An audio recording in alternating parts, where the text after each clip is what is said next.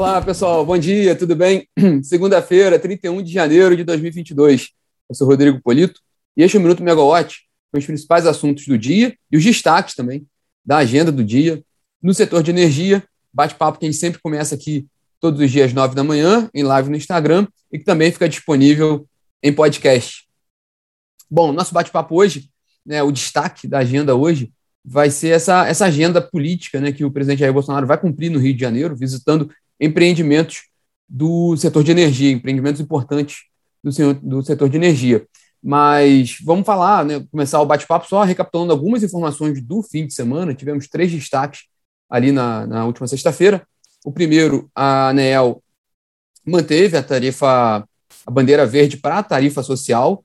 Né, os consumidores contemplados ali com a tarifa social vão continuar sem custos adicionais na tarifa de energia para o mês de fevereiro, a bandeira verde mantida para eles, mas o, o, os demais consumidores continuam ainda com, né, com a bandeira escassez hídrica, que está em vigor desde aquela determinação no ano passado. Então, em fevereiro, segue a bandeira escassez hídrica, escassez hídrica para os demais consumidores.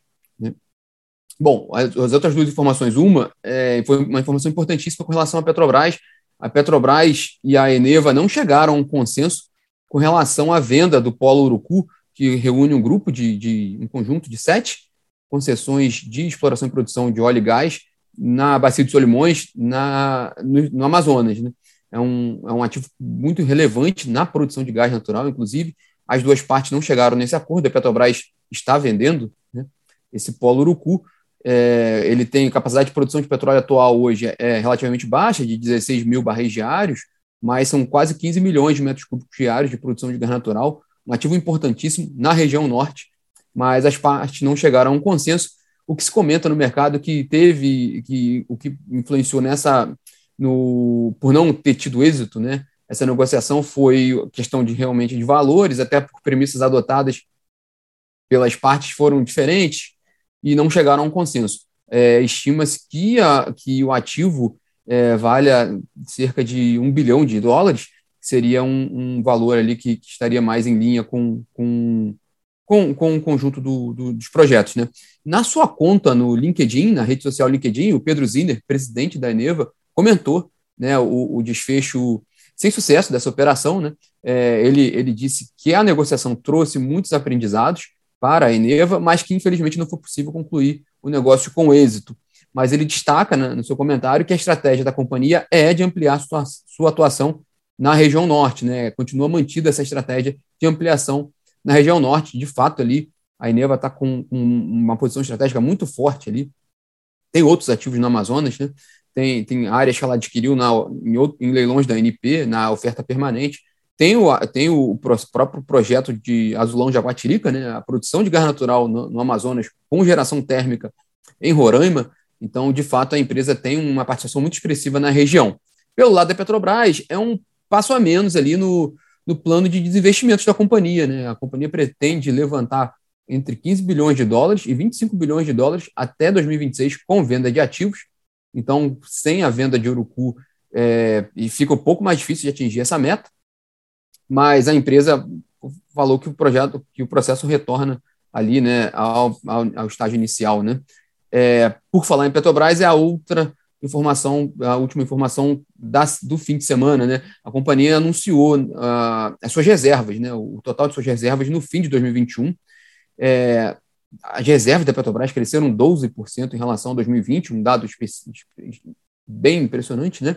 Totalizando 9,8 bilhões de barris de óleo, de óleo equivalente, sendo 85% desse volume de petróleo e 15% de gás natural, a companhia explicou que esse crescimento se deve ao desenvolvimento do, do campo gigante de Búzios, ali na Bacia de Santos, e também a projetos de recuperação também da companhia, de, de, ativos da companhia nas bacias de Campos e de Santos. A gente mencionou também da Eneva, a Eneva divulgou também na semana passada, a gente colocou isso na plataforma, o, as reservas provadas também em 2021. Né, a empresa fechou, né, registrou ali um total de 32 bilhões de metros cúbicos no fim de 2021 de reservas provadas, né, um crescimento de quase 9% em relação a 2020. Então, também uma empresa com, com um bom dado ali de reservas né, para fechar 2021. Fechando esse dado da Petrobras, o indicador reservas produção da Petrobras está em 11 anos agora, com essa última divulgação de reservas. Bom, vamos para a agenda do dia, né? Para o destaque dessa segunda-feira. De fato, como a, gente, como a gente mencionou, o destaque da agenda hoje é político. Né? O presidente Jair Bolsonaro e o ministro de Minas e Energia, Bento Albuquerque, cumprem a agenda no Rio de Janeiro nesta segunda-feira. Agora pela manhã, eles participam de um compromisso na, na, no Gaslub, né, que era um antigo Comperge, na, em Itaboraí, na região metropolitana do Rio de Janeiro. É, mais especificamente, esse compromisso é relativo ao PGN, à Unidade de Processamento de Gás Natural, que está para entrar em operação da Petrobras. Foi o projeto que mais avançou ali na região, porque, lembrando rapidamente aqui o que era o Comperge, era um projeto grande, né? O comentário do Guilherme que finalmente o Rota 3 vai sair, é verdade. Quantos anos né, que esse projeto estava para sair? É, o projeto inicial do Comperge ali era uma refinaria com um polo petroquímico, né, um, um grande projeto que, por diversos motivos, né, desde questões contratuais a questões ali, de fato, de investigações na Lava Jato, o projeto não, não chegou a esse, a esse estágio. A Petrobras reviu ali o, o, que, o que seria feito, apostou nessa UPGN, né, que era necessário de fato, ela com uma capacidade de 21 milhões de metros cúbicos diários de produção de gás natural. A empresa também pretende fazer ali uma planta de lubrificante e, e estuda, né, tem em projeto em carteira ali possibilidade de construção de termoelétricas, mas enfim, o que tem de concreto? Essa é o PGN, que está para entrar em operação, e a decisão do investimentos ali também em lubrificante. Né? No plano de negócios da Petrobras 2022-2026, é a, a, empresa destaca ali entre os investimentos na área de refino, da ordem de 2,6 bilhões de reais para todo esse período, ela destaca com relação ao, ao essa integração do Gaslub com a, a Reduc, né, com a refinaria de Duque de Caxias, a produção de 12 mil barris diários de lubrificante, né, de óleo base para lubrificante, e produção de biodiesel S10, aquele com baixo teor de enxofre, e de querosene de aviação, totalizando 93 mil barris diário, né, diários. Como, como eu mencionei, a Petrobras, do plano de negócios dela para 2022 2026, a ideia é investir 2,6 bilhões de, de, dólares em refino. Né? Aí, Bolsonaro né, e, e, o ministro de Minas e Energia também tem outro compromisso, né, que aí é no norte do estado, na, ali no, no, no Porto do Açu, né, que é o lançamento da pedra fundamental da termoelétrica GNA 2, é, a gás natural, lá em, no Porto do Açu, em São João da Barra, no norte do, do, do estado do Rio de Janeiro, um empreendimento de 1,6 gigawatts de capacidade, com uma expectativa de consumo de gás natural de 6,5 milhões de metros cúbicos por dia, e que já tem, esse projeto já está contratado, né, já tem o, PPA, o contrato de energia, negociado em leilão. Né. É, lembrando aqui, a gente fala algumas vezes do projeto lá do Porto do Açu, que é um, um, uma gran, um grande espaço, né, que, destacado especificamente na área de energia, é o, o terminal de, de regasificação de GNL e ligação com termoelétricas, né, porque vão poder utilizar esse GNL, né, já tem a GNA1, agora o projeto da GNA2, há um, um, um projeto grande ali de desenvolvimento de termoelétricas na região e também de disponibilização de gás natural para a indústria na região. Então, é um projeto de grande porte e, especificamente, a térmica GNA2, ela pertence a um consórcio, né, a Prumo Logística, lá do Porto do Açu, que é controlada pela americana EIG, mas também pela Siemens, a BP e a SPIC Brasil. Bom, ainda hoje, né, hoje à tarde, aí agora em Brasília, o ministro da Economia, Paulo Guedes, ele tem uma reunião com o Diogo Macor, secretário especial de desestatização da pasta, e toda a equipe ali, nomes ligados à área de desestatização do Ministério da Economia, tem essa reunião é, na parte da tarde, que é uma reunião de trabalho, mas é importante porque coloca-se, né, atualiza-se a questão dos projetos de desestatização no momento que a gente discute a privatização da Eletrobras. Então, que é o principal projeto de privatização do governo. Nesse momento, ainda agora, mais do que tudo, porque é, é o último ano desse, desse governo e que tem o objetivo de fazer a privatização agora, nesse primeiro semestre. É, o governo pretende fazer, aliás, né, a capitalização com a privatização até abril. Né? Então, é um, é um projeto que está demandando muita atenção do governo, tem essa reunião de trabalho da equipe do Ministério da Economia. E aí eu aproveito para emendar na agenda da semana, né? Na terça-feira, a gente tem reunião da diretoria da ANEL, reunião ordinária, entre amanhã gente detalha mais, né, mas entre os destaques tem reajuste tarifário da Energisa Borborema, e na terça também tem o resultado da ExxonMobil, né, da petroleira norte-americana ExxonMobil. Na semana passada a gente havia comentado que sairia o resultado da Chevron, né, outra petroleira norte-americana, saiu o resultado, foi um lucro de 5,1 bilhões de dólares no quarto trimestre, é, revertendo um prejuízo de 665 milhões de dólares no, no, último trimestre de 2020. Com isso, a Chevron fechou o ano com 15,6 bilhões de dólares de lucro e foi o primeiro, a primeira grande petroleira a informar seus números de 2021. É, então a gente olha com bastante atenção. Amanhã sai o resultado da Exxon.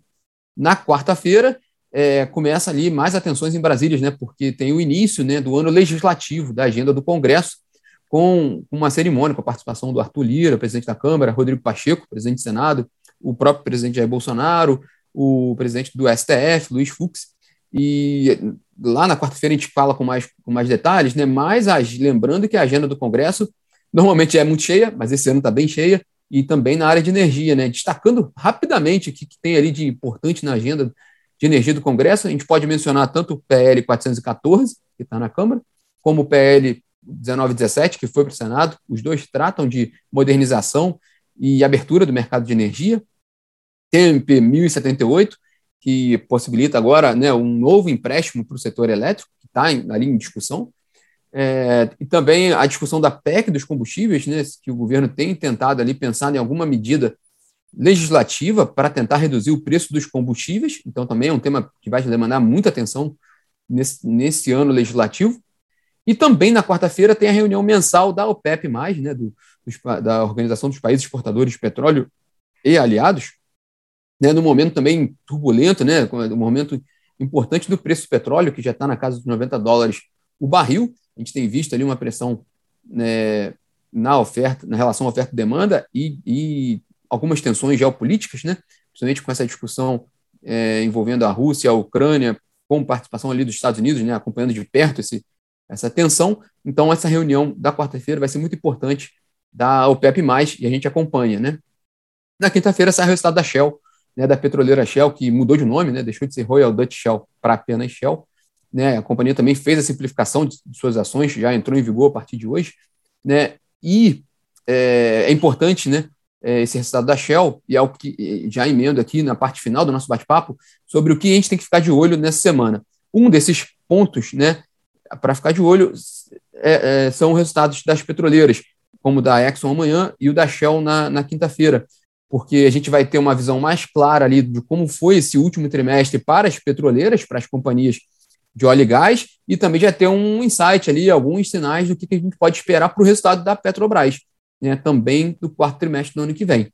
Outros dois pontos importantes para ficar de olho: um é qualquer movimentação relativa à privatização da Petrobras. A gente mencionou essa reunião hoje aqui do, do ministro da Economia, Paulo Guedes, com sua equipe de desestatização a Eletrobras já marcou a Assembleia né, para aprovar a, a, a capitalização com a, a desestatização da companhia né, para dia 22 de fevereiro, e também vamos acompanhar o, qualquer desdobramento com relação aos empréstimos, né, o, com o novo empréstimo para o setor elétrico. A gente mencionou isso aqui também quando a gente mencionou da MP 1078. Já saiu o decreto né, do, do, do, do presidente Jair Bolsonaro, a bola está com a ANEL, né? A ANEL tem que fazer ali agora o processo de regulamentação desse, desse empréstimo para que as distribuidoras possam é, demonstrar ali, informar quanto elas necessitam, né? E que o processo possa de fato ser fechado, né? Lembrando que a expectativa atual é de um valor bem menor do que se falava no início, se falava de 15 bilhões de reais dos empréstimos, né? Agora ficaria na casa de 4,5 bilhões, 5 bilhões de reais, devido também a essa melhora da, da situação hídrica, né? Que a gente tem acompanhado bastante. É, por falar nisso, o próprio podcast de hoje, né, da Olivia Nunes, Será que Chove, comenta ali as chuvas que a gente teve agora nos últimos dias, né, essa frente fria, e que agora perde um pouco mais de força, né? Essas chuvas passam a diminuir nessa semana. Fica aqui o convite para ouvir o podcast da Olivia. Bom, pessoal, esses são os destaques dessa segunda-feira e dessa semana. Quem entrou depois e quiser conferir desde o início, já já o bate-papo fica disponível nas plataformas de podcast. Tenham todos uma ótima semana e até amanhã. Tchau, tchau.